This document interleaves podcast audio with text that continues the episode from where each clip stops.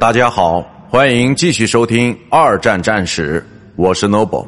今天我和大家分享的是中型轰炸机之闪电战时代。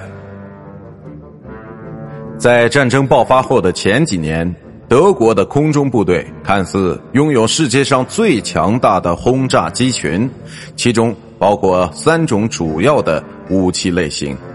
道尼尔十七轰炸机和亨克尔幺幺幺轰炸机都是在西班牙内战期间首度投入使用的。当时，他们自身的速度与敌方的缺点，简直成了其不可战胜的神话。但是在不列颠之战中，这一点却没有得到验证。在不列颠之战中，他们较弱的防御装备和其普普通通的载弹量被更加凸显出来。第三种类型。就是稍晚出现的容克八八中型轰炸机，以及升级后的道尼尔二幺七型，这两者都是更具战斗力的空中飞行器。同时代的英国战机设计也存在着自身的缺陷，比如说布里斯托尔布伦海姆四型就拥有高达四百二十八千米每小时的速度。但却只能运载四百五十五千克的炸药。布伦海姆及其更大型的相同系列战机都没有很好的防御能力。虽然其中更大的一些战机还包括英国在二十世纪三十年代中期的新产品，其拥有动力操作的炮塔。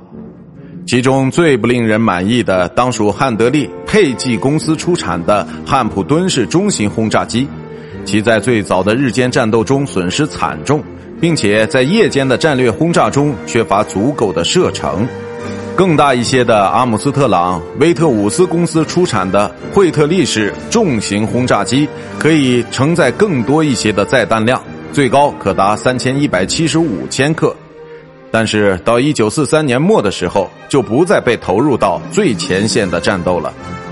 维克斯公司出产的惠灵顿式重型轰炸机要更好一些，其采用非比寻常的网状内部结构，从而使其获得了巨大无比的战斗力，因为它可以实现合理的载弹量与飞行速度。虽然在1939到1940年遭遇败仗，但盟军一方不同的空军部队都拥有具备某种潜力的战斗机。只是这些战机在数量上无法满足战斗需要而已。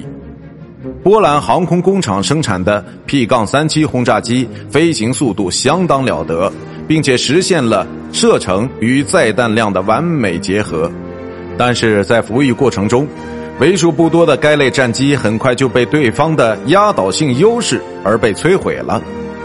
法国的法尔芒 F 二三三战机。与卢瓦尔奥利维尔四五战机都有着令人咂舌的不俗性能，并且在一九四零年的战斗中顽强作战。